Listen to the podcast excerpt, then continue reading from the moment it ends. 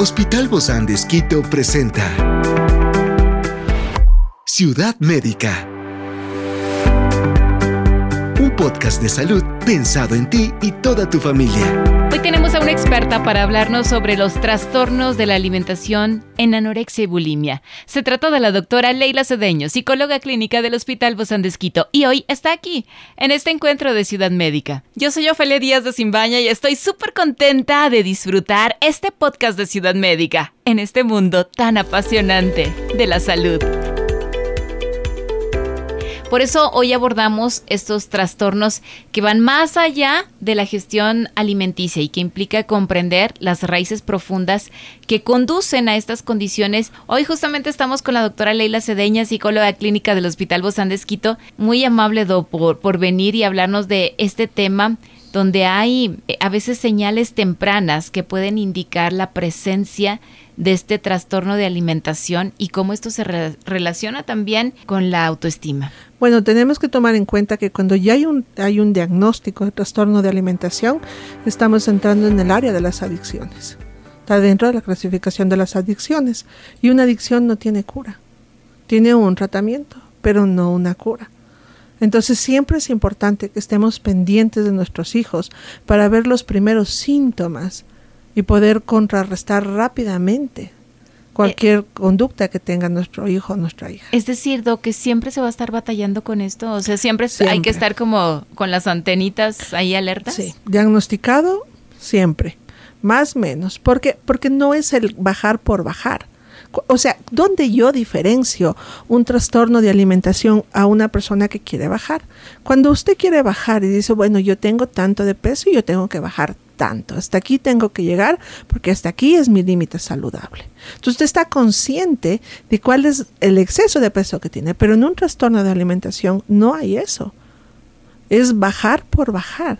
Entonces no es que hay un límite donde yo soy saludable. Ya, hay un, ya se transgrede ese límite y el bajar de peso ya conlleva un riesgo de vida para el paciente.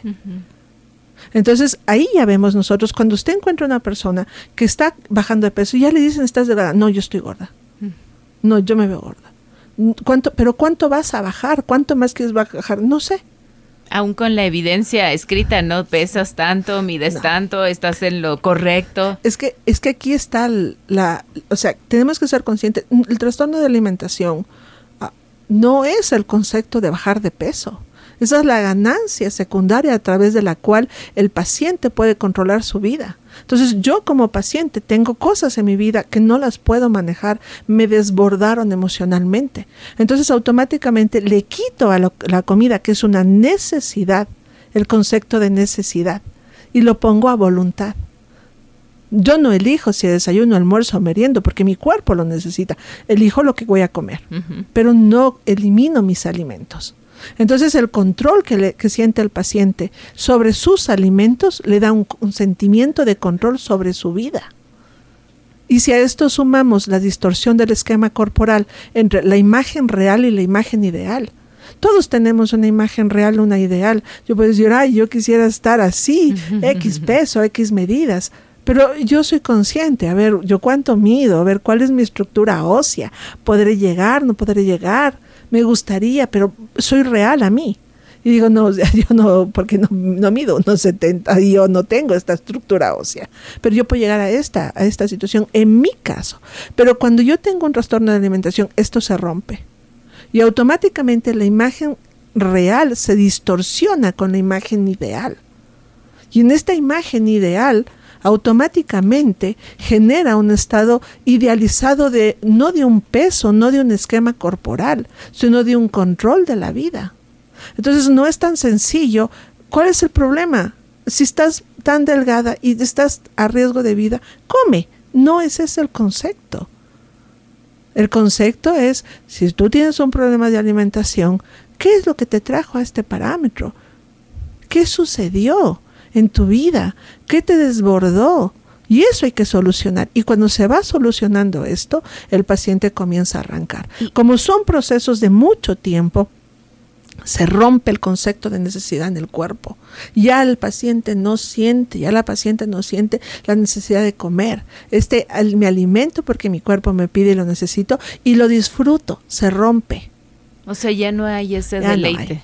Eh, eh, y ya no, no hay como un control. Se pierde como el control de, de, de esa disposición, ¿ah? de ese querer. Sí, pero, pero no lo pierdo por y no me siento mal. Estoy mal físicamente, pero emocionalmente me siento bien, entre comillas. Y el subir de peso, el, el, el, anverso, o sea, el, subo de peso y voy poniéndome mejor físicamente, emocionalmente me genera un malestar. Wow, ¿y eso cómo se trabaja? Ah, Qué difícil tenemos que ser consciente que en trastornos de alimentación no es un tratamiento sencillo. Aquí entra un equipo multidisciplinario. Aquí entra el psiquiatra, entra el médico, entra el nutricionista y entra el psicólogo. Experiencias excepcionales son el motor que nos anima a trabajar por la salud integral de nuestros pacientes. Expresamos el amor de Dios para dar prioridad a la vida por sobre todas las cosas. Seguimos con nuestro compromiso, la seguridad del paciente. Hospital Bozán de a la gloria de Dios y al servicio del Ecuador. ¿Qué es lo que podemos enfocarnos para realmente identificar bien estos factores que van desencadenando esto, que no solamente es de psicología, que también es de nutrición, pero también es de psiquiatría, de, a lo mejor de medicina interna también? Aquí tenemos que ir viendo cómo va el paciente avanzando. Si llega un paciente con, con conductas de alto riesgo, psicología, nutrición si es un paciente que ya avanzó, que ya tenemos una distorsión del esquema corporal con procesos de ansiedad, de depresión, tiene que entrar psiquiatría. Pero se puede identificar a tiempo, Doc. Claro. Antes de que ya llegue a ser demasiado grande la cuando, cosa. Cuando usted comienza a ver que a ver, mi hija está bajando de peso, chévere, bajó carbohidratos, pero de ahí comienza a bajar más su restricción. Comienza a anular grupos alimenticios. Esos ya son semáforos amarillos y rojos que le tiene que hacer. No, no, no, no está bien. Ya le cuesta ir a comer, vamos a comer, se distrae, comienza a cortar la comida en pedacitos chiquititos, mastica muy despacio, se le dice pero come un poco más, se enoja. Esas ya son parámetros donde ya usted tiene que llevarlo al en, psicólogo. En ese momento, claro, no le vas a decir, oye, yo creo que ya estás mal, vamos al psicólogo porque tal vez no va a ser lo más, las palabras más lindas que ella o él escuche. Regularmente se da más en mujeres, ¿verdad, Doc? Sí, hay un porcentaje más alto de mujeres. ¿Qué, se hace entonces? ¿Cómo invitarla?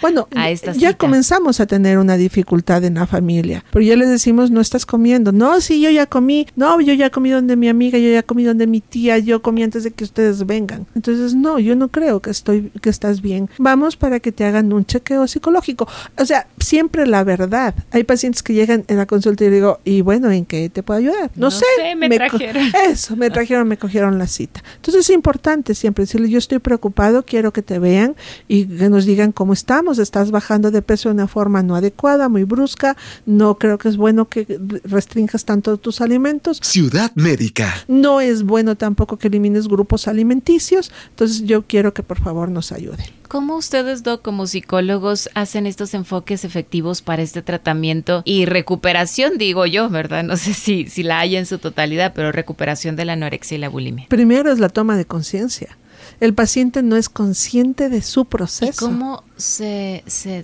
toma conciencia si, si las emociones están al revés? Si él nunca se siente, ella nunca se siente mal. Ahí, ahí son procesos de terapia racional, donde tenemos que ir poco a poco a poco, ir eh, haciéndole conciencia. Por ejemplo, Primero es atacar la conducta errónea, cuando ya tenemos un trastorno de alimentación. A ver, ¿qué estás haciendo?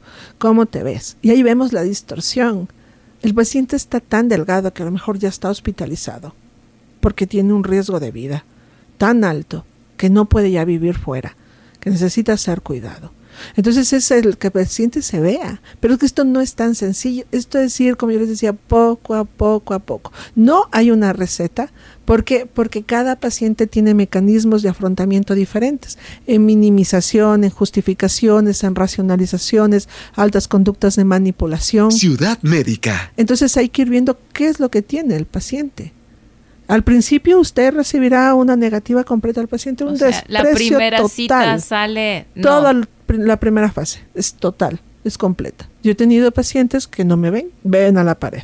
A mí no, pero han estado hospitalizados. Entonces les toca hacer el proceso de terapia. Y vamos, no lo tome a personal. vamos, a, vamos poco a poco, todos los días, entrando un poquito, cada día un poquito, cada día un poquito, cada día un poquito. Nosotros no vamos a juzgar ni a, ni a evaluar los procesos del paciente. Vamos a entrar a comprender y ayudarle a que esta persona se comprenda a sí misma. ¿De dónde viene todo eso, Doc? ¿Cuál es la raíz regularmente? Bueno, hablábamos en, en una anterior entrevista, procesos de autoestima. De ahí viene. Wow. Entonces, se habla de una personalidad premórbida, ¿ok? que es la personalidad anancástica, en donde tenemos eh, ¿Qué es eso? chicos o chicas con altos niveles de demanda, de notas, de perfección, de no errores. Entonces ellos necesitan un sentimiento de control. O sea, los padres somos los que estamos detrás de ellos tratando de que sean perfectos en su vida. Entonces, si sumo esto, hablábamos en anterior en una anterior entrevista lo importante de los comentarios. Si yo tengo esto, alto nivel de demanda, si siento que en mi vida no están yendo bien las cosas, y para esto alguien me dijo, la vecina, la amiga, eh, alguien me dijo, qué gorda que estás, o qué mal que te ves, o qué panzona, o como alguien me dijo algún día, me dijeron que tenía el cuerpo de mi madre. ¿Cómo le comparamos a una niña de 12, 13 años con el cuerpo de una mujer adulta? Entonces esos esos comentarios. Qué las palabras que uno no no no sabe la dimensión que está causando en la vida de un ser humano que está en formación también. Exactamente. Entonces, ¿qué, ¿qué, es lo que sucede? Tenemos un niño, un joven, una jovencita de 10, 11, 12, 13 años que todavía ni siquiera ha hecho el cambio, está haciendo cambio recién de la, de la infancia a la adolescencia. Y una distorsión tan alta, un comentario tan complejo. Entonces, todo esto junto suma. Y las hormonas que están ahí en una revolución total. Exactamente. Es mucho. Entonces, tiene que haber varios factores, se conjugan para poder tener un trastorno de alimentación. ¿Se pueden prevenir, Doc, una vez que ya se ha sido tratado todo esto, se pueden prevenir recaídas después de superar la anorexia? Mecanismos de afrontamiento. O sea, dentro del proceso de tratamiento no solamente es la anorexia como tal, la imagen, los conflictos, hay que modificar esquemas familiares, se debe trabajar y se trabaja lo que son mecanismos de afrontamiento. O sea, cuando, ¿qué, ¿qué significa esto? O sea, ¿qué es lo que yo puedo hacer? ¿Cuáles son mis recursos personales, psicológicos? Para yo afrontar lo que viene hacia mí.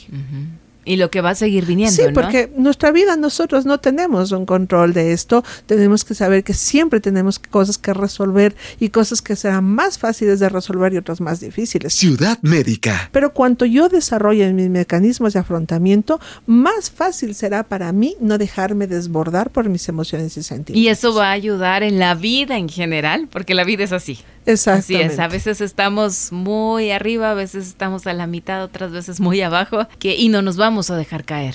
Exacto, entonces recuerde, ¿Qué es lo que vamos a hacer con nuestros hijos? Amarlos, quererlos, reafirmarlos, no en exceso porque eso también es malo, acorde a la realidad, porque ellos recién están formando su autoimagen, están consolidando sus procesos de autoimagen. Y seamos conscientes, sí es bueno que bajen, pero si ya vemos que son de una forma no saludable, venga pronto donde el psicólogo, donde el nutricionista inicialmente, vemos que si hay conductas de alto riesgo y eso rápidamente se puede revertir. Wow, hoy sí nos dio duro, Doc. Es necesario a veces hablar así de manera frontal, agarrar al toro por los cuernos. Este es el momento. Muchísimas gracias, doctora Leila Cedeño, psicóloga clínica del Hospital Bozán de Esquito. Un fuerte abrazo, Doc, y nos vemos pronto. gracias.